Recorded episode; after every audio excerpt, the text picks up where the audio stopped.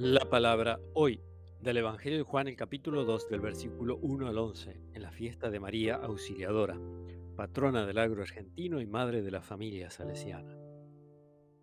Tres días después se celebraron unas bodas en Cana de Galilea y la madre de Jesús estaba allí.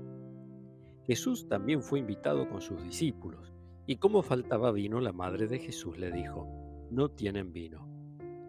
Jesús le respondió, Mujer, ¿qué tenemos que ver nosotros? Mi hora no ha llegado todavía.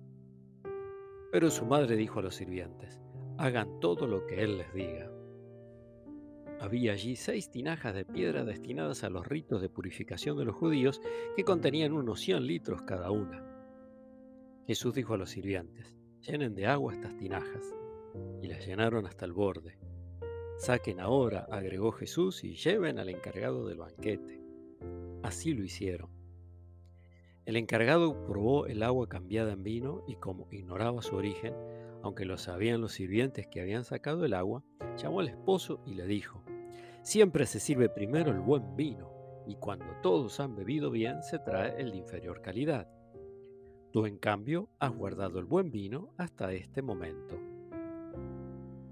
Este fue el primero de los signos de Jesús, y lo hizo en Caná de Galilea. Así manifestó su gloria y sus discípulos creyeron en él. Palabra del Señor.